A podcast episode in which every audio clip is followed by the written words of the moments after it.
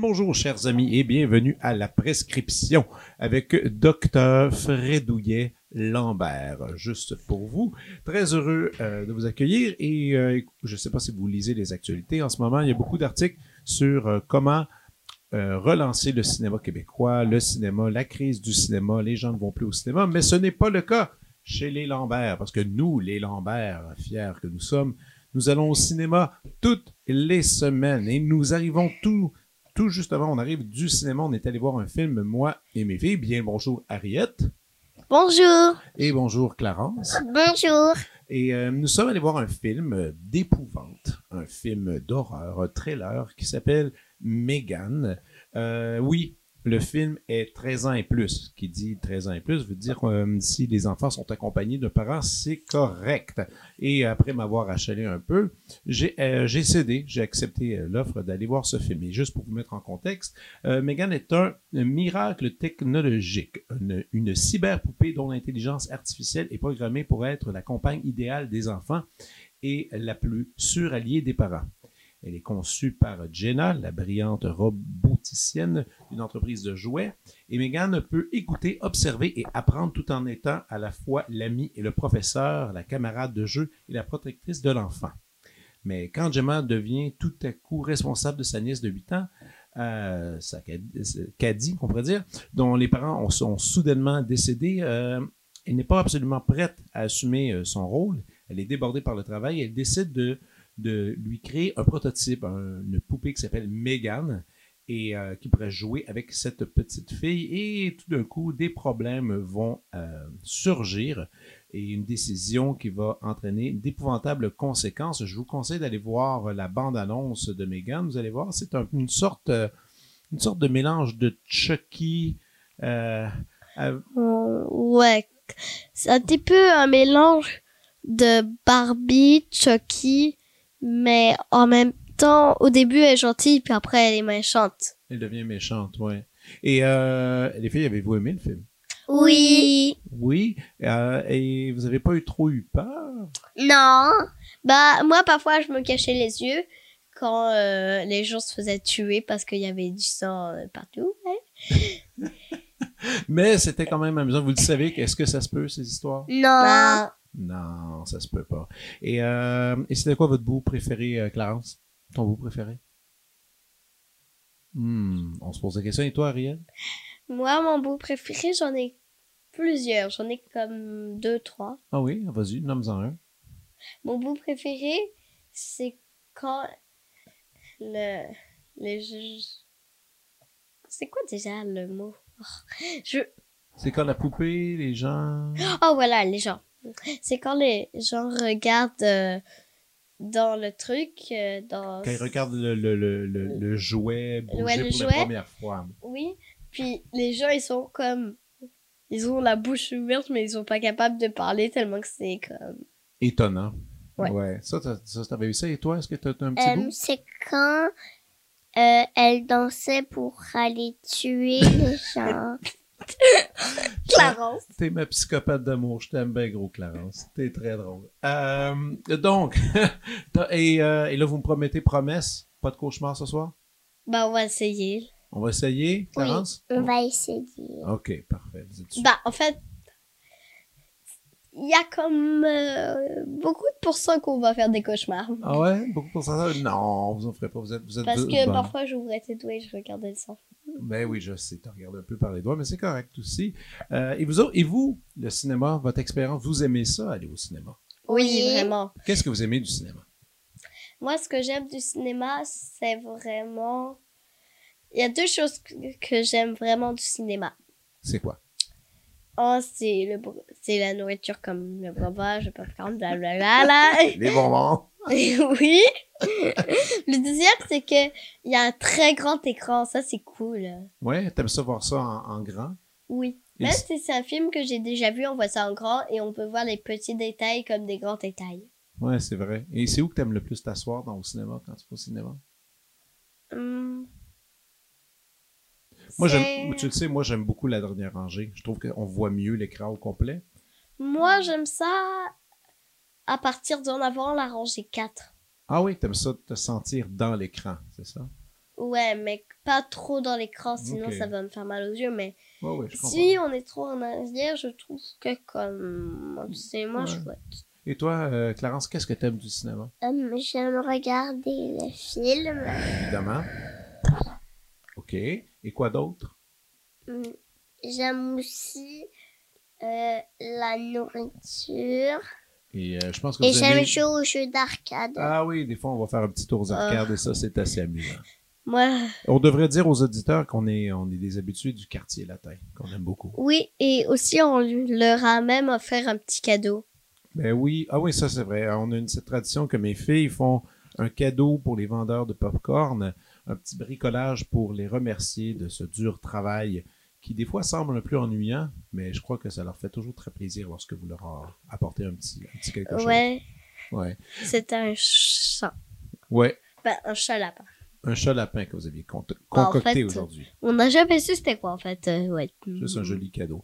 Écoutez, les filles, euh, euh, cette semaine, moi, j'ai reçu quelqu'un, une musicienne vraiment formidable Euh, à l'émission et je, je vais prendre le temps de vous la présenter. Oui, Ariel. je pense que je sais qui. Qui est-ce? Oh non, ça c'est une collègue à maman. Non, aujourd'hui, on reçoit euh, une, une, une- une interprète de musique ancienne. Elle s'appelle Mélisande Corriveau et écoutez bien attentivement. Spécialisée en interprétation de la musique ancienne, la pluri-instrumentiste Mélisande Corriveau est partout saluée par la critique pour sa maîtrise et sa musicalité exceptionnelle. Habituée des grands festivals, elle enchaîne concerts, tournées et enregistrements tant en Amérique du Nord qu'en Europe, où elle se produit régulièrement auprès de nombreux ensembles de renom. Elle est membre des ensembles Masques, Les Voix humaines, Sonate 704 et Les Boréades. Sa discographie comprend une cinquantaine de titres sous étiquette Atma, Classique, Analecta, Harmonia Mundi, Zigzag, Territoire et Alpha.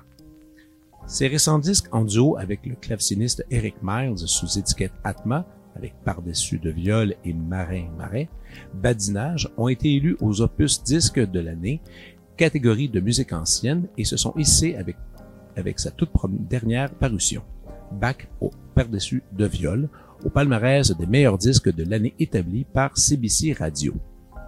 Par-dessus de viol fut nommé disque classique de l'année par ICI Radio-Canada en 2016 et Marais Marais Badinage disque du mois par Apple Music en 2020. Avec son partenaire Eric Miles, Madame Corriveau assure la direction de l'ensemble L'Harmonie des saisons, qu'ils ont fondé en 2010. En 2014, elle a com- complété un doctorat en interprétation au par-dessus de viol à l'Université de Montréal, ce qui fait d'elle une des rares spécialistes au monde de cet instrument. Voici ma discussion avec Mélisande Corriveau.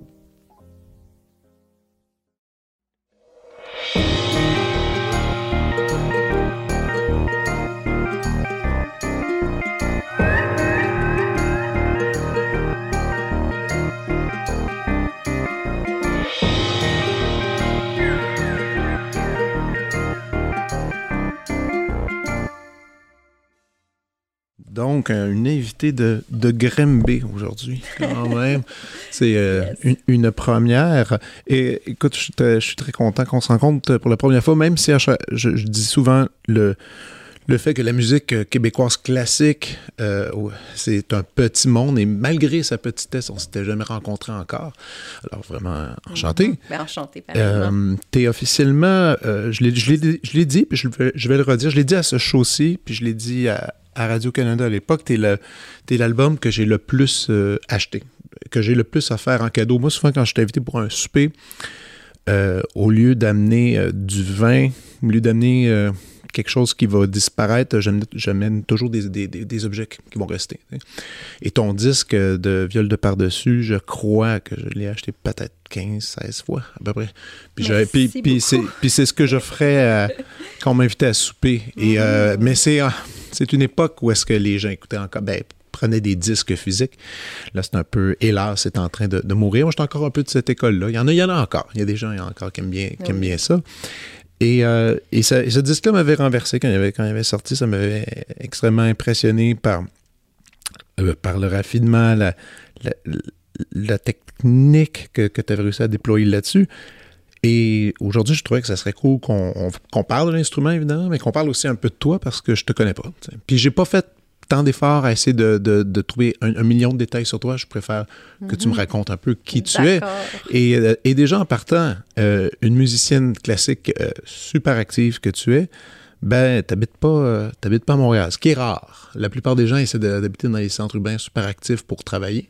Oui, Et toi, et toi, tu es à Granby, alors? Pour me ressourcer. Moi, je suis en campagne. J'ai dans mes grandes fenêtres, je vois la forêt et en ce moment, c'est magnifique. Puis pendant la pandémie, je dois dire que je me suis trouvée très chanceuse.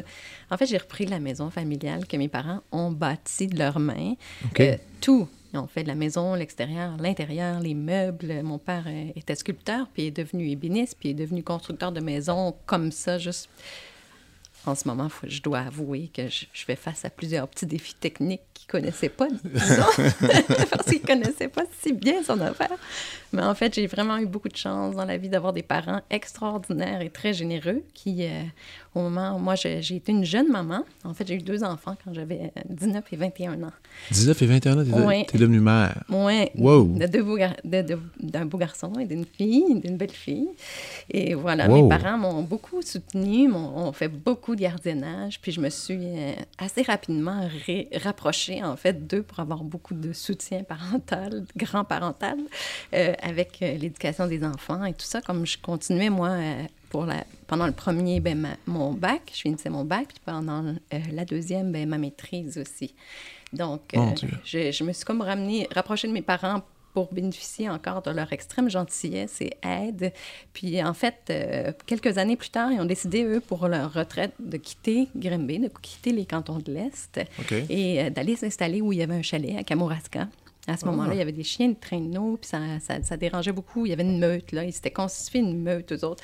Mes parents, c'est des gens très passionnés, donc ils sont très drôles. Ils partent d'un projet à l'autre. Quand on a terminé d'être leur projet, ben, ils ont eu d'autres projets. Donc, ils sont partis vivre à Kamouraska à temps plein. Puis, ils ont offert, aux- on est quatre enfants, puis ils ont offert euh, qui veut la maison, on n'arrive pas à la vendre. Vous êtes quatre? OK. ben, en fait, euh, d'un premier mariage, deux, et, de ma mère et de mon père, deux.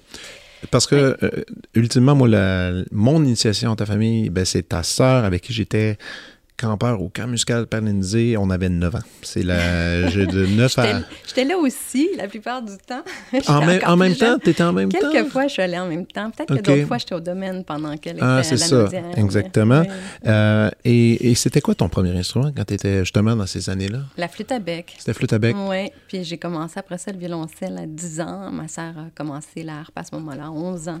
OK. Ouais. Puis c'est suite à, à rencontrer une collègue qui est maintenant dans le milieu, Sophie Coder, en fait, qui jouait le violoncelle à, Ah. à la Naudière. Ben oui, que je connais très bien. Ouais, Ouais, que- OK. que- que je- qui m'impressionnait beaucoup, cette grande fille. Elle avait juste quelques années de plus, mais quand on est jeune, c'est très impressionnant.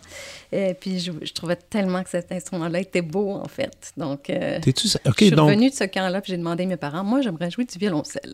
Ben, mon Dieu, mais on salue Sophie Coder. Ben oui. euh, Est-ce qu'elle le sait? Je sais même pas si elle le sait, ben, elle doit s'en douter, mais je sais pas. Je, je OK. pense que je l'ai jamais euh, dit ouvertement comme ça. Ah, ben. Puis, et, et donc, te- tu reviens, tu dis j'ai envie de faire ça. Euh, parallèlement, tu continues à- encore à faire euh, un peu de flûte à bec. Mais la, la flûte à bec, quand tu l'étudiais euh, jeune, c'était. Parce que, les gens vont souvent associer cet instrument-là juste à cause des cours qu'on a à l'école, qui est un peu Mhm. l'instrument un peu facile à trimballer, qui coûte pas cher, que les parents achètent. Mais toi, c'était quand même un peu plus sérieux. Il y avait des cours, euh, tu, vous faisiez des, des pièces plus euh, compliquées, si je pourrais dire ainsi. Oui, ben en fait, on, on a commencé à faire avec no- nos professeurs euh, de Grimby, qui étaient des professeurs euh, qui enseignaient plusieurs instruments différents. On a commencé à faire les concours à Vincent Dindy, OK. ma sœur et moi. Puis on gagnait à chaque fois. Puis les, juges sont venus voir mes, parents, puis on disait hey, vos filles sont bonnes, puis on, on devrait, vous devriez nous les confier parce qu'on on pense qu'on pourrait les développer davantage que avec notre expertise et tout ça. Ben ouais, qui mes parents, au départ, étaient là, ben là, Montréal, toutes les semaines, on, a- on habite à Grimby, les, Non, non, c'est. voilà. Mais en, en fait, ils ont pas. Quand après ça, on est, on est revenu en disant Hey, moi, je veux faire du violoncelle, puis ma sœur qui, demandait à faire de l'herbe depuis qu'elle avait genre trois ans. Mes parents ont dit OK, c'est le moment, on saute, on, on y va. On trouve un prof de harpe, on trouve un prof de violoncelle, puis on, on va suivre des cours de flûte à bec avec. euh, avec euh, à, à l'époque, c'était. euh, euh, c'était. ah, je- Ton, ton prof de flûte? moi, je, me, rappelle. C'était pas Francis. euh, Ben, ça a été Francis Colpron très rapidement, mais avant ça, c'était Sophie, euh, puis son nom de famille m'échappe en ce moment. Je suis désolée. Ah, est-ce que c'était euh, sa conj- la conjointe de Mathias Mount? non, une, une autre dame un peu plus âgée qui était allée, une, une des premières allées en Hollande, en fait. Ok. Ça va me revenir. va Mais me ce que je trouve passionnant, c'est que la musique était, était déjà baroque jeune.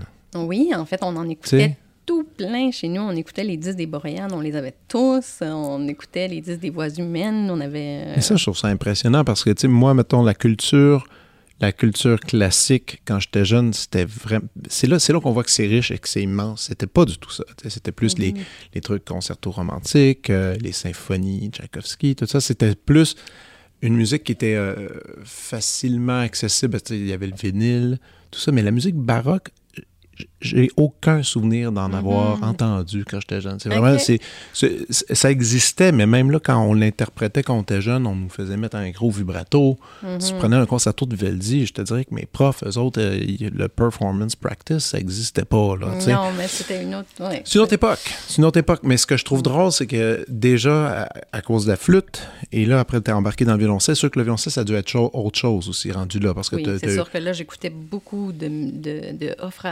Et de Yo-Yo Ma et de Misha Maïski, n'importe quoi. Tout ce qu'on trouvait dans les disquaires usagés ou qu'on se faisait donner par nos profs ou je sais pas quoi. J'ai écouté plein, plein d'interprètes différents. Jacqueline Dupré, bien sûr. Ben, Denise Brock, qui est devenue mon prof après ça. Denis, ça a été ton prof? Oui, mais en fait, j'ai commencé, moi, avec Marie-Claude Simard, euh, la belle-fille de Walter Joachim pendant quelques années. Puis ensuite, je suis allée au. Ben, mes parents, euh, c'est ça, à un moment donné, ils ont fait comme Hey, le conservatoire, c'est gratuit. Ça serait Non, donc non. fantastique, ça Ça, vous tente pas, les filles. C'était la belle, c'était la belle époque. Je aujourd- époque, Aujourd'hui, oui. ça coûte encore, ça coûte de l'argent, ça, ça, ça coûte un certain montant d'argent, faut le dire comme ça. là. Ah, Mais il y a eu une époque où quand on était choisi, et c'était compétitif, les gens voulaient aller au conservatoire parce que c'était justement un, un projet du gouvernement d'éduquer Mm-hmm. musicalement et de faire des- la crème de la crème. Puis quand on était choisi, les gens étaient extrêmement honorés. C'était un honneur, là, sais, Mm-hmm. tout à fait. là. Tout à fait. Et les deux, vous êtes allés? Oui, mais moi, je suis allée à Montréal, puis ma sœur, en fait, plus tard, est allée à Québec euh, avec euh, l'harpiste qui était à l'OSQ à l'époque. OK. euh, pendant quelques années. Puis, ben, c'est ça. Moi, j'ai pas duré longtemps au conservatoire. Ça n'a pas été euh, un chemin euh, après avoir côtoyé beaucoup le milieu de la musique ancienne où les gens sont euh, très décomplexés, très relax. T'as pas, t'as pas eu le temps de pratiquer cette semaine. Hey, on va faire des duos. tu vas apprendre autre chose. Sentais fais de la basse cette fois-ci. Accompagne-moi. Tu sentais une, une moins grosse pression? et là là, c'est pas. pas moi, je pleurais à tous mes cours, en fait, de violoncelle. Avec Monsieur Brotte? Oui, j'étais une de ceux-là qui avait. Qui, qui, ben, je pense qu'il essayait beaucoup de m'encourager, mais que c'était pas la, la bonne meilleure façon pour ma personnalité. Ouais. Fait que ça a été difficile comme. Je te trouve poli, c'est bien dit. non, mais. Mais c'est vrai aussi. Parce que je connais des gens qui ont fleuri sous M. Brotte. Fait que Ouais. je pense que c'est aussi, c'est toujours une affaire quand c'est une relation à deux, puis ça ne fonctionne pas avec tous les tempéraments, puis tout ça. Non, puis souvent, Mm. les profs de cette époque-là euh, faisaient simplement... euh, tu sais, la, la psychologie du professeur n'était pas super développée. Et tu répétais ce que tu as vécu. Puis c'était ça la bonne façon, parce que moi, ça marchait, bon, ça va marcher pour toi. Et là, aujourd'hui, on a... Ouais. Les pédagogues sont beaucoup plus développés, puis ils s'adaptent à chaque étudiant individuellement, cas, de meilleure façon. Mais donc, beaucoup de pleurs, beaucoup de tristesse là-dedans. Ouais. Et, mais comme, comment tu as réussi justement à aller te réfugier dans le bar? Comment tu as Ben, réussi à, à ouvrir les portes? ça a été comme un, un coup de hasard, de chance un petit peu, parce qu'en fait, j'ai fait mon... J'ai été acceptée, moi, tout de suite, en sortant du secondaire euh, à l'Université de Montréal, en flûte à bec, pour tout de suite commencer mon bac. Puis, en parallèle, je faisais mon degré au conservatoire aussi. avec OK. des cours de cégep aussi. C'était une, une première demi-année absolument terrible, de beaucoup d'adaptations et de beaucoup trop de cours. Puis en fait, euh, euh, j'y arrivais plus. Puis je pense que c'est ça aussi qui menait à ce que euh, la dissatisfaction, l'insatisfaction. Oui, oui, je comprends. Excuse-moi, je parle beaucoup anglais à la maison. J'utilise Non, non, non. plein d'anglicismes. Mon français est rendu terrible. Euh, mais bon. Euh, puis en fait, à l'université, pour revenir un petit peu à ce que je bifurquais, euh, on demandait de faire un instrument complémentaire. Puis d'habitude, c'est le clavecin pour apprendre à faire le chiffrage, puis le continuo. Puis là, moi, j'ai tout de suite dit, c'était Régent Poirier à l'époque, j'ai dit, Régent, c'est impossible, tu peux pas me faire ça. Je fais le violoncelle à plein temps, la flûte à bec à plein temps, je serais pas capable. Fait que je dis, tu peux pas me faire faire du violoncelle baroque? Fait que là, il dit, ouais, mais du violoncelle, tu fais aucun accord. Fait qu'il dit, écoute, laisse-moi penser à ça. Il dit, peut-être la viole de gamme, parce qu'il y a quand même une écriture qui est mélodique avec la viole, mais aussi un certain répertoire où tu as vraiment de la, qui, qui- qui traite vraiment l'instrument plus comme un luth avec une, une écriture beaucoup plus en accord. Fait on pourrait peut-être faire l'exception. Et en fait, sa femme enseignait la viole de gamme, Margaret Little, qui est devenue ma grande amie, une, une mentor extraordinaire et tout ça. Euh, donc, c'est comme ça que j'ai commencé la viole de gamme forcée. forcée au départ. Mais avec un être humain vraiment exceptionnel. Moi, je ne connais pas. Margaret. Je ne l'ai jamais rencontrée, Mhm. jamais fréquentée. Tous les gens que je connais qui ont réussi à, à travailler avec elle en, en parlent avec euh, un peu comme toi. Ben, tout le monde, ah, c'est une mentor, c'est une amie, elle m'a appris tant de choses. C'est vraiment quelqu'un de sage, on dirait. Oui, euh, je pense que oui. Dans le Mhm. milieu. Et elle, elle t'a amené justement à apprécier cet instrument-là. Mais c'est pas difficile parce que, en fait, quand tu aimes la musique baroque, le répertoire pour viol est tellement supérieur au répertoire de plein d'autres instruments. Je suis désolée de dire ça. Excusez-moi, les amis. Mais le violoncelle, à l'époque baroque, n'est pas traité comme la viole. Et la flûte à bec, certainement pas non plus. C'est un élément décoratif. C'est une couleur, avec un peu de répertoire propre, mais très peu. Euh, le violoncelle se développe à l'époque baroque, mais n'est pas un instrument encore vraiment très soliste un peu plus tardivement, en fait. Euh, tandis que la viole est présente, euh, par exemple, en France, avec des grands protecteurs comme Louis XIV, qui fait fleurir le répertoire énormément, ou depuis la Renaissance, dans les grandes cours d'Europe partout, l'instrument se fait tranquillement, un répertoire de consortes fascinant. Ça veut dire d'ensemble de viols de di- différents membres de la même famille. La famille des viols a plusieurs grandeurs, donc des toutes petites et des très grandes. Quand on les joue en famille, on appelle ça un consort de viol. Euh, puis à part ce, ce répertoire-là qui est fascinant en lui-même, puis que toi, ça doit te parler comme, comme quel- quelqu'un qui fait de la musique de chambre euh, sa vie. La- le concert de viol, c'est beau, c'est beau, c'est Ben beau. oui. Et, euh, Tu as et- participé à quelques enregistrements aussi de concerts oui, de viol. tout à fait. Ça fait longtemps que je fais partie du consort de viol des voix humaines, euh, d'ailleurs. Euh, puis c'est ça, la- ben, comme instrument soliste aussi, tout le répertoire anglais qui sort de cette renaissance riche, puis qui dans, dans le répertoire euh, baroque est fantastique et fascinant. Fait que c'est un re- Puis le répertoire allemand aussi très beau. Il y en a moins un petit peu dans les pays du Sud, euh, bizarrement, alors que l'instrument viendrait plutôt des pays comme Mhm. l'Espagne et tout ça, mais il y a, il y a moins, il y a une- il y a une moins grande littérature. Mais la li- littérature pour viol, elle est fascinante et tellement belle. Puis les gens qui ont vu le film, par exemple, tous les matins du monde ont été tous Tous marqués, mais sous oui. le charme de ce répertoire et de cet instrument. Donc Et, vraiment, ça et m'a de pas la pris. bande, la bande originale qui a marqué plus Oui. qu'un, qui, a- qui a gagné, qui a été primé euh, partout. Et d'ailleurs, je le répète, si vous n'avez pas eu la chance de voir ce film-là, s'il vous plaît, allez, allez voir ça les- tous les matins du monde. Un classique Oui, du cinéma absolument. français. Euh, et évidemment, toi-même, quand tu as vu ce film-là, ça a dû te faire quelque chose. Oui, mais j'avais vu ce film-là déjà en tant que, que petite fille qui Ben jouait oui. pas du tout encore de viol. J'avais adoré ça. J'avais trouvé ça d'une poésie, d'une tristesse. Je pense Ah que j'avais oui. pleuré énormément au cinéma. Mais ce que je trouve intéressant, c'est tu parles de la richesse euh, du répertoire, certes, mais là, tu vas, peut-être me corriger, mais tu sais, cet instrument-là a quand même disparu pendant de nombreuses années, même Tout presque siècle, mettons Mhm. deux environ, je crois. Ben oui, comme il faut. Environ Mhm. deux siècles, pour finalement, au début du 20e siècle, euh, en tout cas, dans des recherches que j'avais déjà faites, il y avait eu, en France, il commençait à avoir une renaissance du baroque, c'est bizarre à dire, mais euh, les, les gens faisaient des petites soirées, puis ils retestaient ça, re- ressortaient des instruments pour voir c'était quoi le trip à l'époque d'aller avec Oui. ça? Les- cette lignée-là qui a commencé à, jouer de la flûte à bec en consort, justement, des familles Mhm. de flûte à bec, puis des viols, puis certains se sont mis en refabriquer, puis tout ça, puis ça c'est redevenu un petit peu une, une genre de mode souterraine. Puis ensuite, avec vraiment le renouveau qui, est- qui a été vraiment au milieu du 20e siècle, de- avec les, les- les Gustave Léonard, Tarnoncourt, les Kukin. C'est ça que j'allais demander. C'est c'est qui, qui qui a lancé, qui a relancé vraiment tout ça? Premièrement, le disque a aidé, probablement. La- la- le- le Oui, mais avant ça, euh, Jordi Saval, lui, était l'étudiant de Villan Kukin. OK. Donc, Villan, les, les frères Kukin, qui ont vraiment été des grands, grands, grands pédagogues de leurs instruments, qui ont enseigné à des générations vraiment de, euh, de violistes, flûtistes, traversières baroques, et l'autre est, est le chef de la petite bande, violoniste baroque, Giswald. Donc, ces, trois frères-là, de façon incroyable, ont, ont enseigné à je sais pas combien de centaines de gens qui forment maintenant le milieu de la musique ancienne. C'est ça, puis à partir de ça, justement, ça s'est répandu un peu partout. Exactement.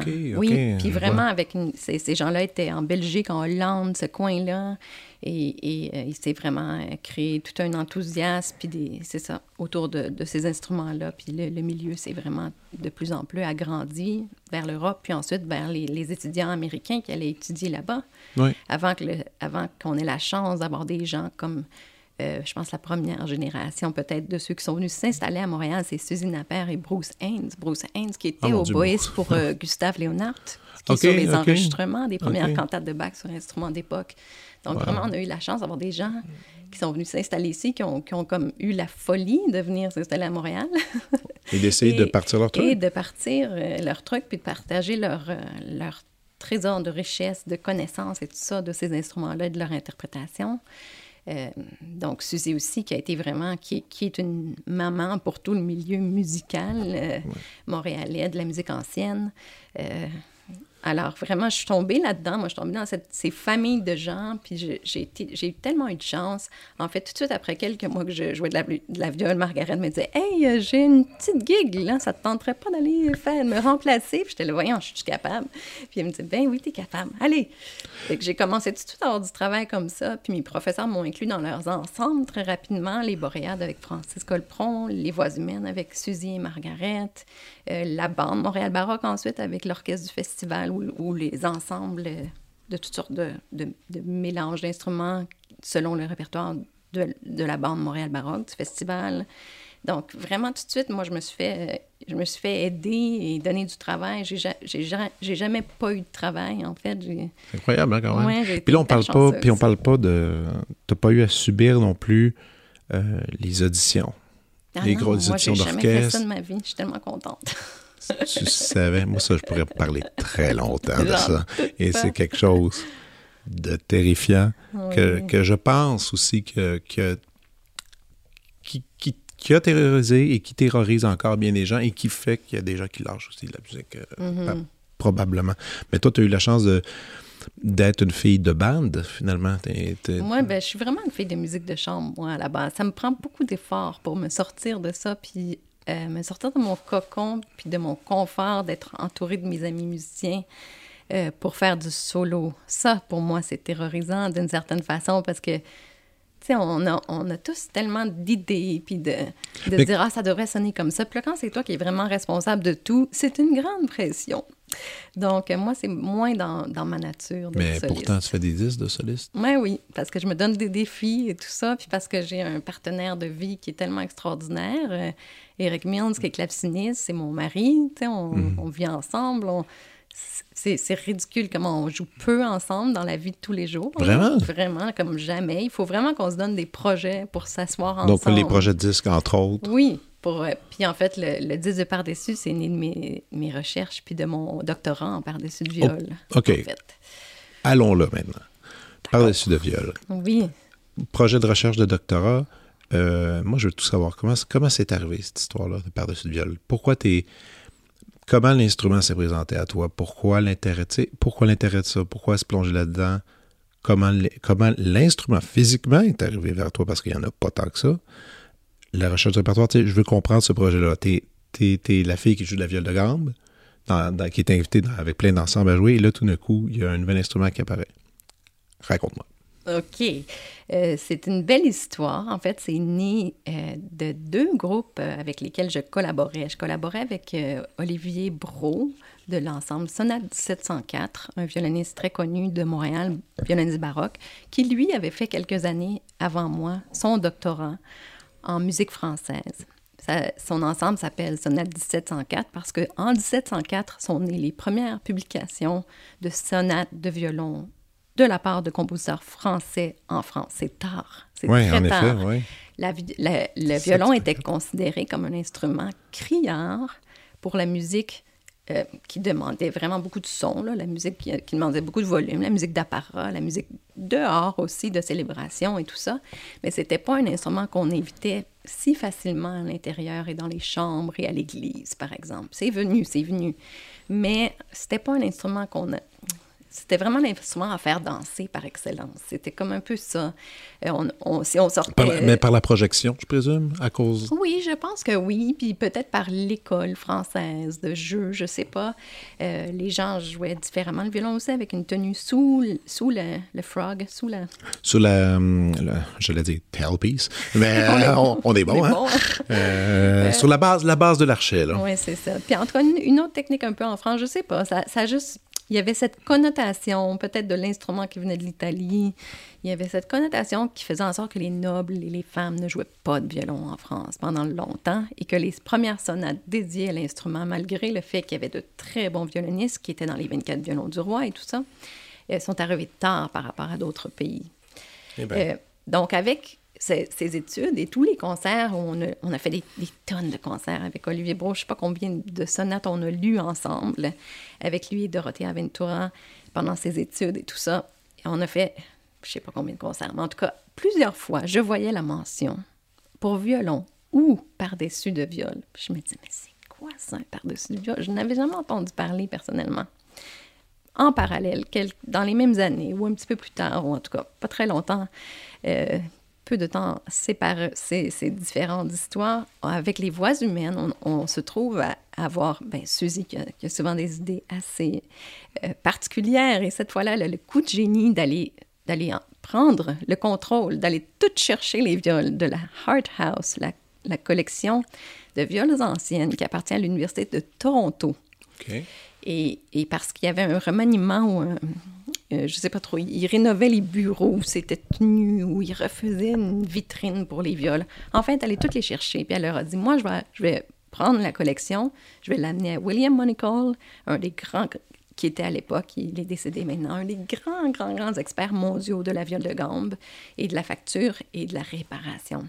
On a fait, on a eu des bourses avec les voix humaines, on a fait tout répa- réparer, tout recorder ces instruments. Et dans la collection, il y avait deux par-dessus de viol Qui traînait, mais qui n'était pas utilisé. qui donc. qui étaient pas utilisés. Je sais pas s'ils ont été joués depuis que moi je les ai joués et euh, avant, je sais pas Puis trop. c'est des instruments centenaires. Magnifique. Un guerçant à cinq cordes, un, un exemple fabuleux des, des par-dessus à cinq cordes plus tardifs, et un Bertrand avec lequel j'ai enregistré mon premier disque de par-dessus, un instrument des premiers paris. Bertrand, c'est la première école, si vous voulez, de viol en France à, avoir, à vraiment atteindre un rayonnement. Puis On parle, on parle de quelles années environ? on parle de... oh, c'est- tu m'en poses une bonne. Mais peut-être, euh, je, pense, je pense que Bertrand, certainement, à la fin du 17e siècle, ça, actif, et, et plus vers la- le, le début, milieu, premier quart, milieu du 18e siècle. Les, les deux viols de par-dessus que, que vous avez retrouvés, est-ce qu'ils étaient dans un état lamentable euh, à la base ou... Non, en fait, Pas si pire. Il fallait juste, fallait juste faire, refaire faire des, des chevalets. que les chevalets étaient des bananes. il, il y avait des craques. Il y avait quelque chose. Il, fa- il Mhm. Ah fallait il vraiment... fallait travailler, là. Oui, Ouais. ils il remettent un peu d'amour, mais c'est des instruments qui marchaient très bien. OK. Euh, sauf que j'ai découvert en, en faisant mon disque de par-dessus que, en fait, le manche n'était pas tout à fait stable. Donc, il fallait que je me réaccorde en chaque prise. Ça a été... C'est une longue... Une longue euh, Mais ça a été quand même difficile, cet enregistrement. Puis en fait, les luthiers que je suis allée voir juste avant d'enregistrer m'ont dit Tu fais ton disque, tu t'en vas le reporter et tu ne le redemandes plus jamais parce qu'on ne sait pas quand ce manche-là va éclaté. complètement juste Ah, éclater. parce qu'il y avait, il y avait vraiment une réparation avec une vis derrière qui n'avait pas tenu, qui n'était pas qui était pas ce qui aurait dû être fait. Mais ça, c'est il y a longtemps. On ne sait pas quand cette réparation-là avait été faite. Non, c'est ça. C'est le fait. passé de l'instrument. Mais est-ce que, est que vous avez... Est-ce que est-ce que c'est ça que tu as fait? Tu as ramené l'instrument, tu n'as plus jamais retouché après? Oui. OK.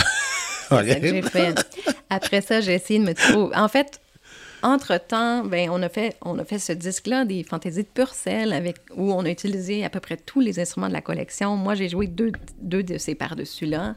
Margaret aussi en a joué un. Euh, on savait même pas comment accorder celui à cinq cordes, tellement on connaissait comme Ben rien sur ça. le par-dessus du. On savait que c'est un instrument. Ben, le prochain, les, les, les viols sont en ré ou en sol, en général. Hmm. Ensuite, on peut faire plein d'autres accords. Puis un alto, qui est, qui est un instrument rare, entre deux, tu peux l'accorder en la ou en do. En. Il y a toutes sortes de choses. Mais en général, les viols sont en ré ou en sol. Fait qu'on s'est dit, OK, c'est un instrument en sol. Ça, ça a bien de l'allure proportionnellement. Mais c'est ça, on savait pas comment euh, accorder le, le par-dessus à cinq cordes. Fait que moi, j'ai dû accorder euh, selon ce que j'avais besoin comme corde à utiliser, en fait. Ah, Puis, wow. euh, ça a été ma première, euh, ma première, mon premier contact avec l'instrument.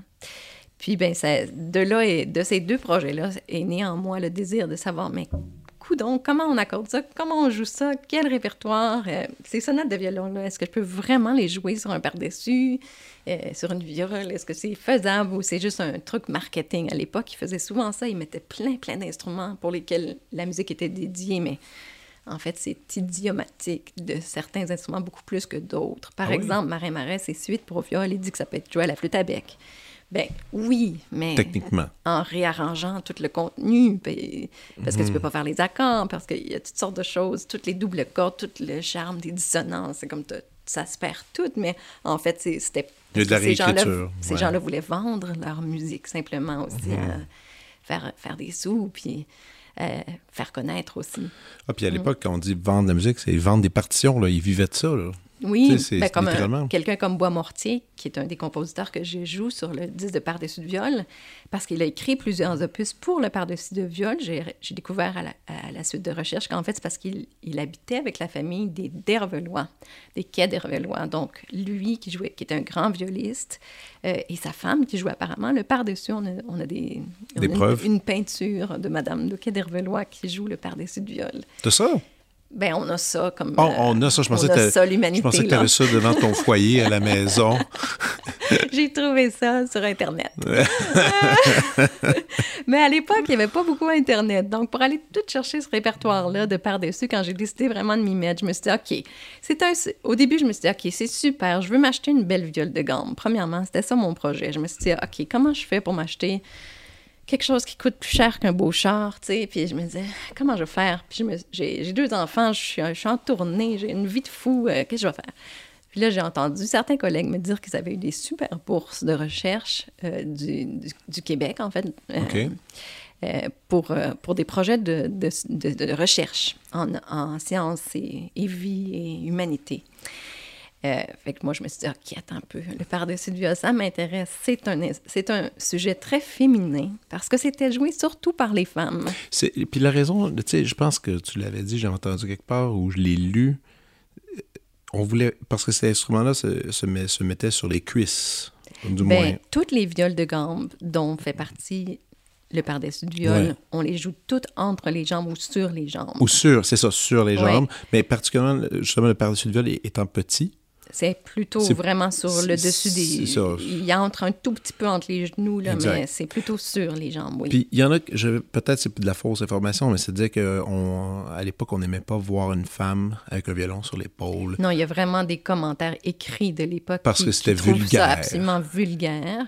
La position est vulgaire, ça laisse des marques absolument désobligeantes sur la peau du cou. T'es- Ah. Toi, t'as ça. hein? Euh, non, moi je suis chanceux parce que je me rase tellement que, à la pioche que c'est tout massacré, tout ça. Donc, euh, On voit pas ta on, marque. on voit pas la marque. Ou ben, ou il y en a des langues sales qui pourraient dire que je pratique pas assez, mais ça, c'est une autre histoire. Ah, d'accord. Mais, euh, mais dans. C'est ça, donc. Ah oui, Oui, donc il y a des preuves, écrites, des preuves écrites Ah, de- a qui des- témoignent de ça. Tout à fait. On a plein de, de commentaires écrits puis de gens qui, en fait, s'insurgent contre ça, qui disent Mais c'est tellement ridicule qu'on laisse les femmes s'ouvrir les jambes et qu'on trouve ça da- davantage. euh, Que ça, c'est correct. Oui, Ouais, c'est ça, acceptable que, Ouais. que de les laisser, de, que de leur euh, laisser jouer un instrument. Mais en fait, il y avait vraiment des instruments féminins. Il fallait que, selon le statut social, bien sûr, mais pour les femmes nobles ou les femmes euh, de milieu, en tout cas, aisées, ben, elles devaient garder la belle posture en tout temps. La seule chose qui était permise, c'était de chanter. Ça, on ouvre la bouche, mais en tout cas, on n'a pas le choix pour chanter. Clavecin, Mais peut-être? sinon, le clavecin, euh, la harpe, la guitare sont des instruments féminins. La viole sont des instruments féminins. Tout ça cause Ça d'une posture. permet de garder la belle posture Hallucinant. et de rien se mettre dans la bouche, surtout. Ah oui, c'est ça. Alors, il y avait ça aussi qui aurait été très grossier. Jouer de la flûte à bec à l'époque pour une femme, impossible. Ah, OK, OK. Même jusque. Ah non, non, non, c'était- vraiment... ben, c'était tellement codifié, il y avait un million de règlements juste pour arriver au coucher du roi. C'était une, une affaire de 86 étapes, je veux dire. Non, je sais. C'est une autre société, là. C'est c'est d'autres...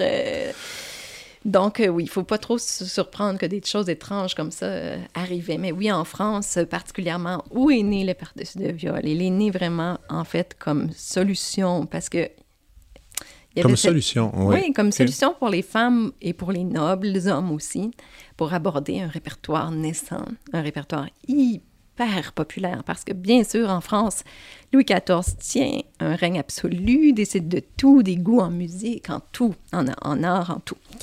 Euh, ça fait un style national et tout, mais qu'est-ce qui pointe derrière et que les séditieux adorent? La musique italienne. Ah. On a des italianistes en France et on aura de grands combats écrits entre des intellectuels qui veulent défendre la base de viol contre les prétentions du violoncelle, qui lui est l'instrument de la famille des, des instruments italiens par excellence, la famille du violon.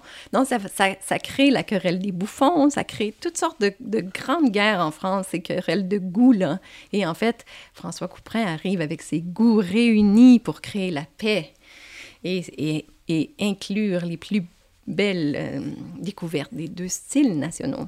Mais en fait, on veut jouer le violon, on veut jouer la musique de, de Corelli, on veut Oui. jouer cette... C'est la nouveauté, c'est l'interdit. Donc, bien sûr, c'est encore plus excitant que notre musique à nous.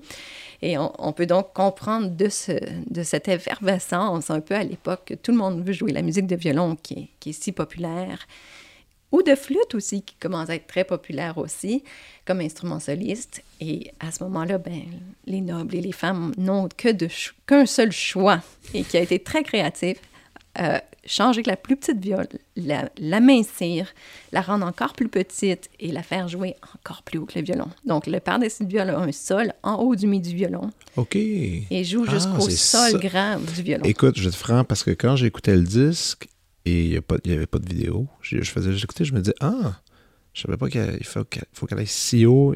Des tu sais, il y a comme tout ce concept-là quand on fait du baroque, euh, du moins pour les non-baroqueux comme moi, quand on est initié, on nous dit de, de rester plus en première position, d'avoir le son naturel des cordes. Puis je me disais, mon Dieu, elle, elle monte haut sur l'instrument. Oui, mais c'est aussi, on a des écrits à l'époque qui disent que les femmes, en fait, sont aussi incapables de jouer le violon parce qu'elles n'ont pas la force physique pour faire des Ah. démanchés. C'est faibles créatures. C'est faible créature, ouais. Donc, qu'est-ce qui est extraordinaire avec le par-dessus, c'est tout petit. Puis de mon premier doigt à mon dernier doigt, si j'étire, je suis de la première à la dernière frette de Ah, mon Dieu, l'instrument.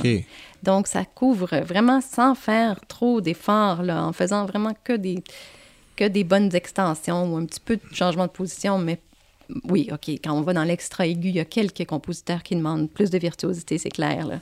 Mais la plupart du répertoire se tient très, très, très tranquille, en position toute couverte par la main, assez. Wow. Parce que c'était aussi pour faciliter, faciliter euh, l'ouvrage pour ces, pour ces gens. Mais tu sais, là, tu as fait toutes ces magnifiques recherches, euh, juste là, historiques, pour comprendre justement l'état. Après, il y a le répertoire. Oui. Ça, c'est une autre forme de recherche. Oui, tout à fait. J'ai eu la chance de rencontrer une dame qui était venue à nos concerts des Voix humaines en France, qui était débarquée puis qui nous avait dit Hey, écoutez, moi, euh, j'ai un par-dessus à vendre. Est-ce que ça vous intéresserait? Finalement, Margaret a acheté cet instrument-là, mais quelques années plus tard. Et euh, elle, elle avait fait les premières recherches et s'était fait tout voler son matériel par un Anglais. OK. Enfin, elle était un petit peu euh, amère face à tout ça, mais en fait, elle était prête à partager euh, ses recherches et tout le répertoire accumulé. OK. Euh, donc, quand j'ai commencé mon doctorat, mes recherches de doctorat, je suis allée en France, bien sûr, puis je l'ai contactée. Elle m'a fait faire, ben, elle m'a permis de faire des copies de toute sa bibliothèque personnelle. Elle m'a donné accès à toutes les recherches qu'elle avait entreprises. Euh, puis moi, donc, j'ai pour compléter tout ce catalogue-là, j'ai passé quelques jours, euh, quelques longs jours à la Bibliothèque nationale de Paris, à aller faire euh, le tri dans les microfilms et, et faire page après page. Tu sais comment ça marche un microfilm, tu l'installes, tu le Ah centres oui. sur la page, tu fais une copie, c'est une page. Bon, on continue. Donc, j'ai vraiment... J'ai j'ai essayé de tout imprimer, ce qui était, ce qui était disponible à la Bibliothèque Wow. nationale, et je me suis créé une archive comme ça, dans laquelle piger pour mes trois années ensuite de doctorat. Et bon, C'est mon doctorat, c'est- du gros boulot, ça, quand même. Quand là. même, mais c'est agréable comme euh, recherche. Quand ça te tombe un peu entre les doigts, ça a été quand même assez naturel. Donc, pour moi, ça n'a pas été... Ça m'a pas semblé trop compliqué. C'était des... Ah, j'ai vu ça. Ah, telle personne peut m'aider. Ah, tiens, Margaret s'achète un instrument. Ah, tiens, ci, tiens, ça. Mhm. Comme tout, c'est un petit peu... euh, comme, comme beaucoup ma vie, je trouve, je suis une personne très chanceuse. Puis les choses se, se présentent. Puis je, saisis l'occasion. Ben oui. Donc, euh, ouais. Donc, j'ai fait un petit peu ce doctorat-là en, en ayant envie de faire des sous supplémentaires pour pouvoir m'acheter une belle viole de gamme basse. Mais finalement, je me suis fait bien attraper parce que j'ai adoré le répertoire. Euh, ben, j'ai eu les subventions. C'est un sujet féminin. C'est Ben oui. un sujet, euh, bon, euh, qui avait aussi un, un- un lien avec le patrimoine canadien, puisque moi, j'avais été vraiment, ma curiosité avait été euh, happée par ces deux beaux instruments-là qui, qui représentaient finalement deux grandes familles de luthiers aussi euh, en France de cet instrument-là. Donc, euh, tout ça a fait en sorte que j'ai eu ma bourse et que j'ai donc fait mon, mon projet de doctorat. Et que j'ai trouvé ça long et difficile par moments, mais euh, en fait, Ah, ça, a été, euh, ça a ouais. été très agréable. Puis, En tant que docteur, euh, moi-même, je t'avouerais que Mhm. c'était, c'était pas mes meilleures années. Ouais. Ben, en fait, c'est la hantise de la thèse, là, bien Ouais. sûr. Ouais, ouais. Puis en fait, il faut juste. Quand je me suis mis à l'écrire, je me suis rendu compte que finalement, je, je le connaissais très bien, mon sujet, puis j'aurais Mhm. dû juste commencer à écrire avant. Ouais, ouais. Mais bon, on essaie de toujours en savoir plus, puis est-ce que ça va être suffisant et tout ça, mais enfin. Euh, donc, c'est comme ça, vraiment. euh, puis, C'est comme ça que l'instrument est venu vers toi. tout à fait. Euh, parlons un peu de gossage, parce qu'il n'y a pas de prof pour cet instrument. Il y a- t'as- et oui, tu as, une technique de gambiste, de violoncelliste aussi dans le passé. Et là, ça, c'est plus petit.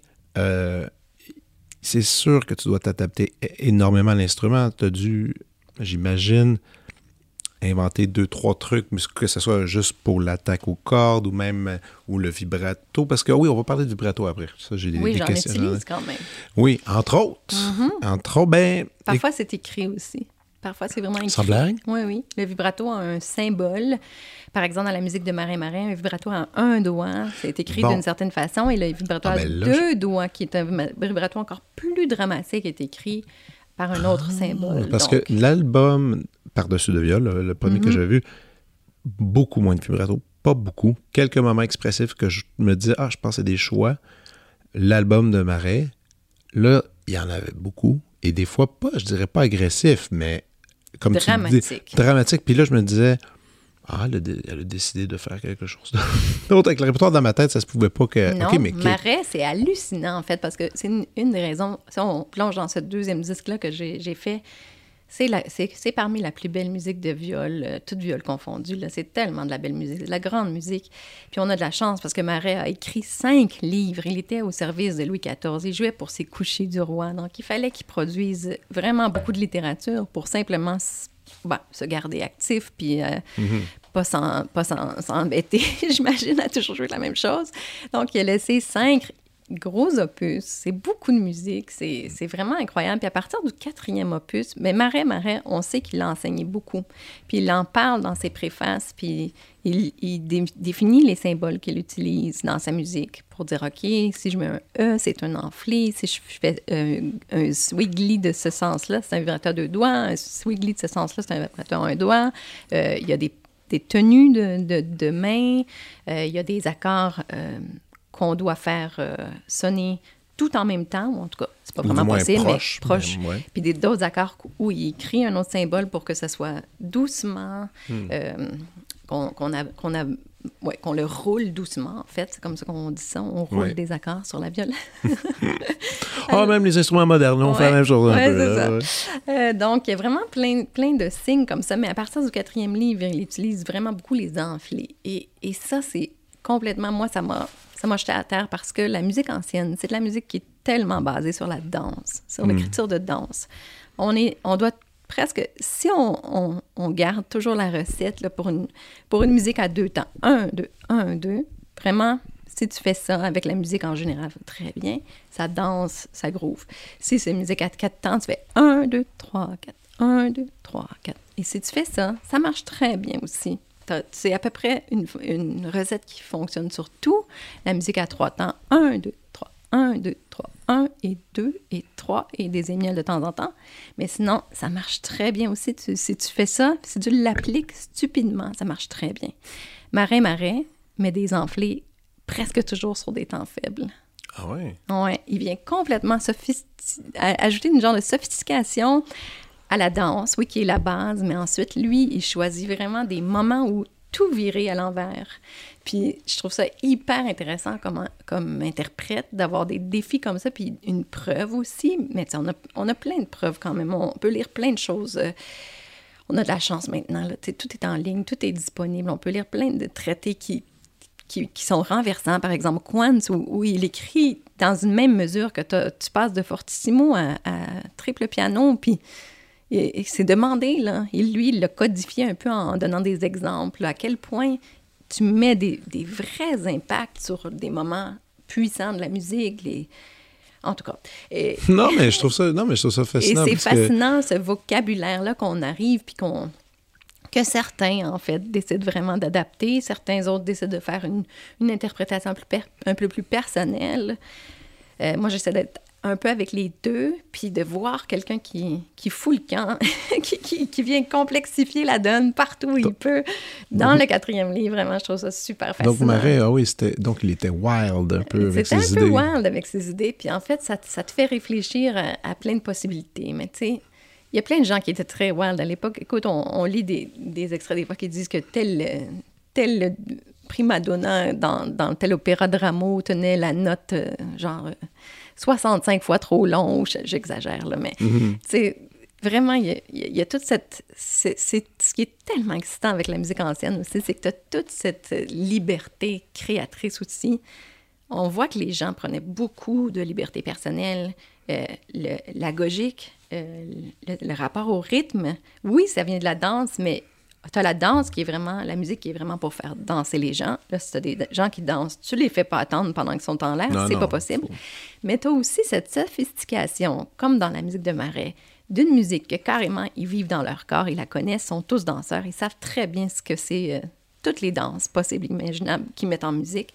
Mais ensuite, tu as un, un Marais qui prouve que aussi quand tu fais une danse ou un mouvement inspiré d'une danse, que tu peux vraiment l'amener ailleurs aussi quand il n'y a pas de danseur.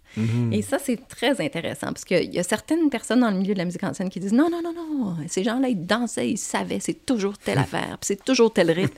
puis là, tu vois de la musique, puis tu dis oui, mais attends un peu, tu sais, t'as plein de sortes de menuets. T'as un menuet lent, t'as un menuet. euh. Il y a, il y a toutes sortes de choses. tu sais. Fait que des fois, c'est difficile de savoir exactement la limite de à quel point tu es, vrai avec la musique, puis tout ça. Tu lis, tu t'éduques. Mais après ça, franchement, là, on peut trouver beaucoup pour justifier beaucoup aussi. Puis c'est, bien sûr, la dernière règle dans tous les traités est « mais tout dépend du bon goût ». Tout dépend du bon goût. Mais tout dépend du bon goût. Alors là, Je on est devant un drôle, grand ça. mystère. Mais ceux qui sont très élégants et qui jouent de façon qui, qui nous... Moi, c'est ça que je garde, en fait. C'est c'est vraiment ce- cet esprit de bon goût. C'est oui, se fier euh, à ce qu'on sait, se à, à cette danse-là qui fait partie de tout. Puis vraiment de chercher l'élégance tout le temps, parce que c'est- une sophistication. La musique, c'est une sophistication. À cette période-là, elle est compliquée, elle est pleine d'ornements, comme leur costume, comme leur façon de, de faire des meubles, comme leur façon de, de, de peindre, comme, comme, comme tout de, de faire d'architecture, comme tout est tellement compliqué, plein de beauté, plein de petites délicatesses. Fait que c'est aussi ça, se perdre dans le petit pour créer le grand. C'est c'est vraiment ça pour moi, la musique baroque, en fait. Le petit geste, toutes les, petites sophistications, mais en ayant toujours en- quand même en tête que ça fait partie d'une plus grande arabesque, même s'il y a tous ces dessins-là dedans, que c'est un geste quand même, puis que c'est ça, qu'on essaie, de, qu'on essaie de parler d'une émotion, qu'on essaie de... C'est ça, de remplir ce geste-là de- à notre façon, chacun avec sa sensibilité, tout ça. C'est vraiment cool qu'est-ce que tu dis parce que il y a, l'instinct que tu peux pas non plus ignorer de toi-même. Oui, il y a l'élégance, cette beauté-là quoi, que tu essaies de retrouver, mais c'est quand même, écoute, tu, la, la carrière que tu mènes est tellement à l'opposé de la mienne. Je trouve ça fascinant. Mhm. Moi, je suis dans la musique contemporaine, je suis dans le nouveau, je suis avec le compositeur vivant à côté de moi qui me dit quoi faire Oui. qui va te dire comment te sentir. Ah, qui va aller. Moi, je suis bien trop rebelle pour ça. Non, mais ça, mais, mais, mais, mais, mais tu sais, puis il faut pas oublier, tu sais, tu joues la musique des morts. tu sais. Oui. Donc, avec la, la beauté de la mort, c'est que Mhm. le mort peut pas trop interagir, mais aussi, il y a comme ce, ce- ce- ce travail de recherche qui devient passionnant, mais l'interprétation aussi qui l'est. tu sais. Mhm. Et dans ton cas, ben, je trouve que, en tout cas, c'est super défini comment, comment tu, comment tu, euh, comment tu l'approches. J'aimerais ça qu'on fasse un petit peu d'ordre dans tes projets parce que je commence à être assez pas pire mêlé, en fait. Euh, Il y a les disques avec, avec ton conjoint, Eric Miles. Euh, vous en avez déjà euh, quatre? Non, trois. trois en Il y a, duo. il y a Bach. Au par-dessus Au viol. par-dessus le viol, il y a le, il y a le- Marais. Marais Marais, le premier disque de par-dessus le viol euh, officiel là, qui, qui, qui explore- explorait plusieurs compositeurs. Ça, c'est pour les disques duo, tous euh, disponibles sur les plateformes. Vous pouvez les acheter, mais c'est sous l'étiquette euh, Atma. Et là, il y a l'autre projet qui s'appelle l'Harmonie euh, des saisons. Mhm. L'Harmonie des saisons, c'est un orchestre, c'est un petit ensemble C'est peut-être? un ensemble Je- vocal et instrumental sur instrument d'époque qui s'intéresse à la musique ancienne. qui s'intéresse à la musique et ancienne. avec un grand accent quand même sur la musique sacrée, mais pas que. Exact. Et qui est basé à Granby. Ben, en fait, c'est ma ville où j'habite, donc le siège social est à Grimby. On fait nos concerts à l'abbaye de Saint-Benoît-du-Lac, donc au plein cœur des cantons de l'Est. Et, et, euh, on a la chance vraiment d'avoir la collaboration euh, des moines qui nous accueillent, puis on essaie vraiment avec un grand respect euh, que nos concerts s'insèrent dans leur vie spirituelle, leur vie religieuse, que nos concerts suivent avec harmonie leur saison religieuse. voilà. D'où le titre, l'harmonie des peu, saisons. Oui, tout à fait. Puis ben, on est Québec, on est Québec, on est Canadien, on, a- on, a- on est tellement influencé par ça aussi. Puis la question d'harmonie à l'époque baroque, elle est très intéressante parce que c'est plutôt dans le type harmonieux. Quelque, quelque chose qui fait preuve de beauté, c'est quelque chose qui a beaucoup d'harmonie. Mhm. Donc, pour moi, c'était ça aussi, en plus de, bien sûr, l'harmonie comme on la connaît, euh, qui, est, qui est la science de- des sons et, et- et qui régit beaucoup euh, toutes, toutes les œuvres qu'on joue. Euh, fait que c'est tout ce mélange-là de choses qui ont fait qu'on a donné ce nom-là. On ne sait pas trop si c'est un bon nom ou pas, mais enfin, on l'a donné, il fallait bien en choisir un. Puis, euh, il, il s'applique finalement pas mal bien à ce qu'on fait. Euh, c'est un, un beau projet. On fait aussi de la musique que instrumentale parfois, comme le, notre dernier disque, c'est des concertos de Bach. Oui. Euh, le disque précédent de l'Harmonie des saisons, c'était un disque avec la soprano Hélène Brunet, donc ses coups de cœur à elle. Euh, c'est une collaboratrice des tout débuts de l'Harmonie des saisons, donc elle, elle nous a demandé de faire ce projet-là avec elle, puis on a eu beaucoup de plaisir à le faire et oui. on a gagné un Juno avec ce disque-là, ce qui était super. Et notre précédent, c'était euh, un disque dédié aux cités d'or, c'est-à-dire à la musique des autres Oui. Amériques. Puis ça, c'est une musique vraiment fascinante et tellement pleine de soleil, de danse, de, de ce charme du Sud. Et euh, donc, avec plein de chanteurs aussi, dont Hélène Brunet, Philippe Gagné, des, des, des gens qui nous suivent depuis les tout débuts. Là. Ouais. Une belle discographie. Et les concerts, comme tu dis, sont- se déroulent à Saint-Benoît. Et Euh, maintenant, à Québec aussi. et à Québec, c'est ça. Donc, Oui, vous, vous, vous vous double. promenez, vous doublez le truc. Oui. Mais ça, ça, je trouve ça cool parce que, comme je disais tantôt, Montréal, capitale, pas mal de ben, ben, ben des ensembles. Il y a Québec. Il y a Québec avec les violons du roi, il y a l'orchestre symphonique là-bas. Il y a, il y a- il y a quelques orchestres en, en région, tout ça, mais qu'à Grimby, vous avez votre, votre ensemble. C'est vraiment l'ensemble de Grimby, on, peut le dire comme ça, dans la ville, non? Oui. C'est quand même... Ben puis- oui, mais c'est là qu'on fait toutes nos créations. En fait, on a une super belle euh, relation avec, euh, Avec la ville? la, la ville et, les- et, et la, di- la, la chef spirituelle, si vous voulez, de l'église anglicane Saint-George. Donc, ils nous ouvrent leurs portes vraiment à- avec grande générosité. Puis on fait venir, donc tous nos collègues descendent à Grimby. On a beaucoup de gens qui viennent de l'extérieur ou de plus loin au Québec ou en Ontario ou à Vancouver ou peu importe. On, on- réunit toujours une équipe selon le répertoire et tout ça. Beaucoup habitent dans la région pendant cette période-là de création. Euh, on a notre partenariat avec la ville a évolué de, façon à ce que maintenant nos générales sont ouvertes au public de la ville de Grimby ou, de tous les gens qui veulent venir écouter, peu importe. c'est qu'on n'a pas vraiment de, de moyens pour faire la promotion de ça, autre que nos infolettres. Alors, allez vous inscrire si vous voulez savoir quand ça se passe. Et le public suit, donc c'est vraiment un public de région qui vient. Ben, en fait, le public à l'abbaye de Saint-Benoît-du-Lac, on a fait longtemps des mini-tournées où on faisait trois, quatre petites églises de notre région, vraiment des cantons de l'Est. Puis en fait, c'était ça, on, on trouvait qu'on divisait trop notre public, finalement, parce qu'il n'y a, a pas une densité de population suffisante pour faire ça.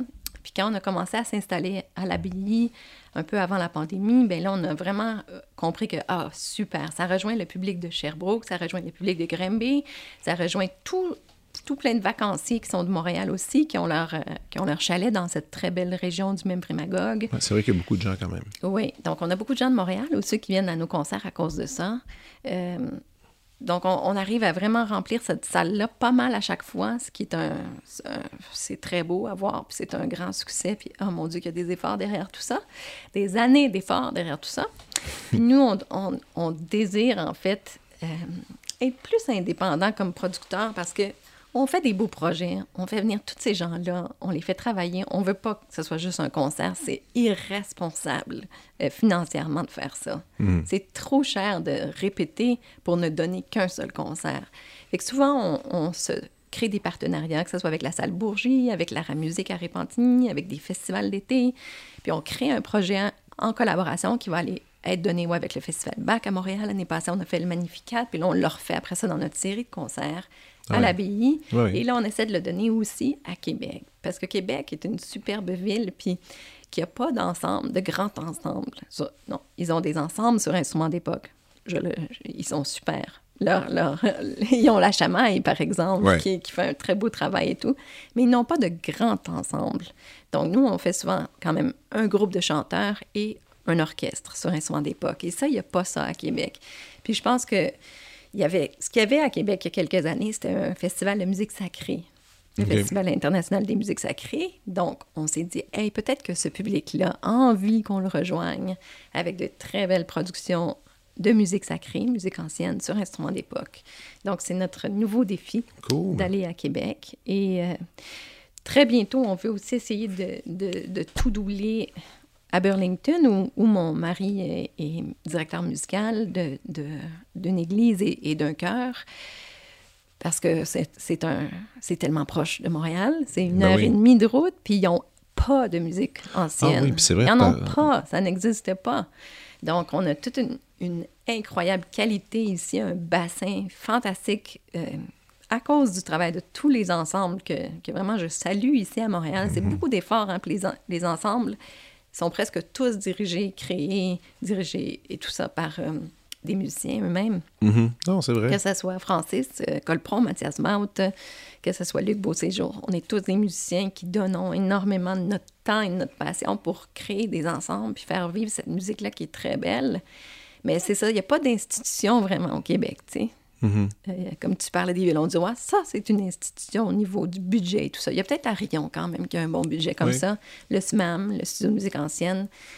Mais voilà, c'est un peu, c'est un peu quand même, on se dit, à Montréal, c'est saturé. Il y a trop, il y a trop d'offres culturelles Oui, pour la population. Beaucoup de nos collègues n'ont pas tant de monde à leurs concerts. Nous, c'est pas ça qu'on veut faire. On veut qu'il y ait beaucoup de monde à nos concerts. On veut rejoindre du monde. On fait tout cet effort-là. On travaille si fort. On, oui. on réunit ces gens-là. On- on- on- c'est notre but, donc, d'être capable d'être indépendant, puis que chacun de nos projets, on les tourne dans quelques, quelques endroits, puis qu'on rejoigne de cette façon-là, un- oui, parfois le public de Montréal, mais aussi le public de plein autres. d'autres endroits Mais oui, aussi. oui, oui. Puis moi, je l'adore, mon public, euh, puis je le trouve pas moins beau et moins bon Ben parce qu'il est non. un petit peu plus loin.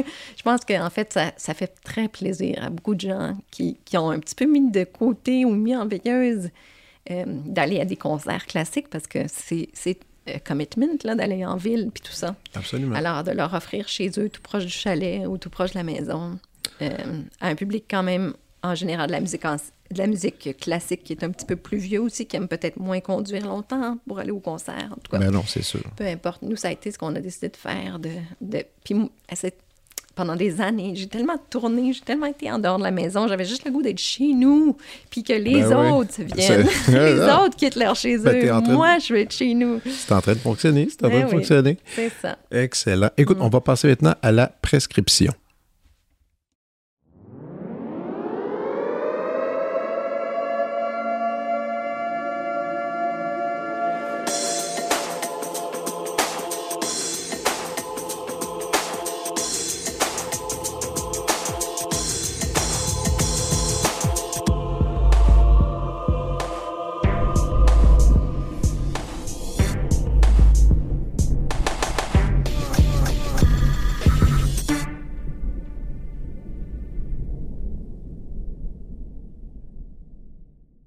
Ok, Mélissa, je t'écoute pour tes suggestions culturelles. Mes suggestions culturelles. Ta prescription. Sincèrement, là, je suis vraiment une personne plate. Je travaille beaucoup trop. je suis toujours derrière mon ordinateur, dans tous mes moments libres, à essayer de faire une prochaine demande de subvention pour que le prochain projet fonctionne. Puis il n'y en a jamais assez. Fait qu'il faut toujours en écrire d'autres. Puis après ça, il faut organiser les concerts. Puis il faut faire le publici- la publicité, puis le visuel. Et tout se retrouve toujours sur mon bureau et celui de mon copain. Donc, euh, ma vie est un petit peu moins culturelle que j'aimerais qu'elle le soit. J'adore lire, j'adore la littérature. C'est vraiment une activité que j'ai faite énormément toute ma vie. Moins dans, depuis les dernières années où mon travail de, de bureau est rendu tellement lourd. Mais c'est vraiment une des activités que je préfère faire, c'est me retrouver avec un bon livre. OK. Puis, euh, donc, j'ai lu, j'ai eu plein de phases différentes. J'ai lu euh, beaucoup de Giono, qui est une très belle poésie. Puis ensuite, j'ai découvert que, en fait, Félix Leclerc, ça ressemble beaucoup à du Giono.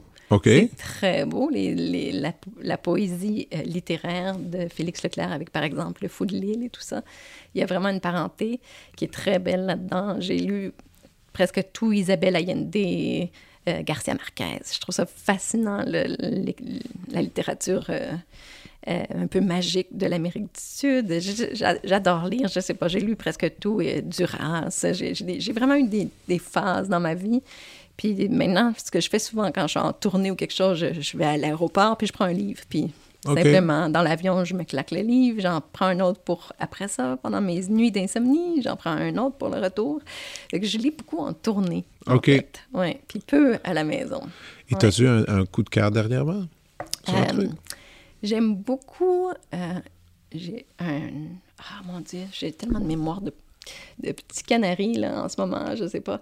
Euh, quel est cet auteur magnifique qui a écrit euh, Brésil Rouge et, et Jacques Coeur? C'est un Français qui est médecin, qui, qui a écrit aussi sur le chemin de Compostelle. Ah, tu vas me le trouver. Oui, je te trouve ça à l'instant. Euh, Jean-Christophe Ruffin. Voilà. Lui, le, je le trouve presque toujours dans les, dans les suggestions euh, euh, dans les librairies Ben, en France. En il a tout cas, gagné Goncourt, il Ah était oui, sur oui. les éditions Gallimard. C'est je pense, je magnifique. pense que ça se passe bien. Jacques Kerr, je te le recommande. Rouge Brésil, magnifique. C'est tellement des beaux livres avec beaucoup, beaucoup de recherche historique. Puis ça, ça me plaît beaucoup de me camper dans quelque chose puis de, de partir dans cet imaginaire. oui, ce sont des Puis- récits romancés de- d'expéditions. Oui, Chevalier, c'était 1555. OK, ouais. je vois le genre. J'aime bien ça. Mais il a écrit aussi Donc, des... pour des- décrocher, toi, t'aimes ça aller retourner encore plus loin Pourquoi que pas? la- ta, ta propre musique. En fait, tu peux, me- tu peux me garocher n'importe où. Je suis assez heureuse de juste fuir ma vie et m'entourer de beauté en général. Ça me va très bien. tu peux juste aller me mettre dans la forêt aussi, mais tu vois, ça, ça c'est quelque chose que j'adore faire, aller faire des promenades, puis que je déteste faire toute seule. Puis mes enfants sont rendus trop grands pour que je les force à aller faire des activités avec leur maman. Fait que là, je suis un petit peu euh, sans partenaire pour aller euh, en forêt. Fait que ça, c'est un petit peu triste. Est-ce que tu écoutes de la musique? J'écoute peu de musique parce que j'en joue beaucoup. Mhm. Puis parce que ça me dérange trop quand je travaille. Je suis pas capable de me Ah, ça, par concentrer. contre, je comprends complètement. Cinéma? Euh, oui, j'aime j'aime ça. J'aime les séries comme tout le monde. Je perds mon temps de temps en temps. Ah, Je procrastine. Je... Ou quand j'en ai vraiment assez d'avoir trop travaillé, des fois, je peux me taper avec beaucoup de honte une demi-journée de télé. OK. Ça m'arrive.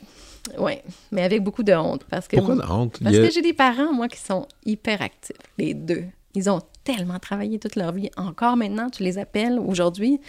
Euh, ils ont fait euh, je sais pas combien de tâches. Ils ont fait de la compote de pommes. Ils ont planté de l'ail. Ils ont euh, été faire de l'exercice. Ils ont, je veux dire, sincèrement, là, sans arrêt, des projets, des projets, des projets. Fait que moi, ça m'a entouré toute ma vie. Fait que dès que je suis inactive, ça me dit paresse tout de suite dans ma tête. Donc, euh, moi, je, je me tiens très occupée. Puis la plupart de mes collègues me disent Mais t'es malade, tu travailles tellement. Puis en même temps, moi, je trouve toujours que j'en fais pas assez. Hmm. Fait que c'est un. it- It's a give that keeps giving, comme mon chum, il dit. Ouais. il trouve que c'est notre Catholic guilt. Ah ouais, je comprends. Je comprends. Québécois. Je comprends. Mais enfin, donc oui, avec beaucoup de honte quand je quand j'écoute quelque chose d'un peu euh, déclassé ou de pas, pas assez intellectuel ou de pas assez euh, valide culturellement, je me sens bien mal. Mais Je le Ah. fais comme tout le monde. Bravo, tu fais bien. moi, Oui, je le hein? fais beaucoup, moi. Euh, Mais quand t'as des enfants, c'est plus facile, tu sais. Euh, oui, oui. C'est vrai qu'avec mes enfants, euh, on va au cinéma, on voit des films que. Ouf, Oui, c'est pas. c'est un peu con, puis tout ça, mais c'est tellement le fun. Moi, j'adore les films d'animation. J'ai Ben oui. tellement aimé ça en écouter avec mes enfants. Ben je pense que j'aimais ça plus qu'eux autres, peut-être Ouais, ouais. même. Ouais, non, je, te vois. Je, ouais, je ouais, comprends j'aime- ça. J'aime beaucoup ça, mais là, il faudrait que j'aille voler les enfants des autres, je pense, là, pour Mais- faire des activités du genre. Mais écoute, moi, je vais aller avec tes suggestions. Je vais aller explorer un peu l'univers de Jean-Christophe Ruffin, voir c'est quoi qui se passe. Ça a l'air intéressant. Alors, euh, écoute, c'était un plaisir de passer une belle heure avec toi de, de, de discussion musicale, mais aussi à te connaître un peu mieux. Et j'encourage tout le monde à aller consulter ta discographie ou encore euh, faire un petit voyage à Grimby, c'est pas si loin que ça, aller voir un concert. Oui, Voilà, voilà. À très bientôt. merci. Vous venez d'écouter La Prescription avec Dr. Fred Lambert. À l'animation, Frédéric Lambert. Réalisation, montage, recherche et bons conseils, Olivier Chamberlain. Au logo, Joël Vaudreuil. La musique, le groupe Crab. Jérôme Minière, Philippe B., Ben Guillaume Beaulieu et Vincent Vertefeuille. Merci d'avoir été à l'écoute et à bientôt.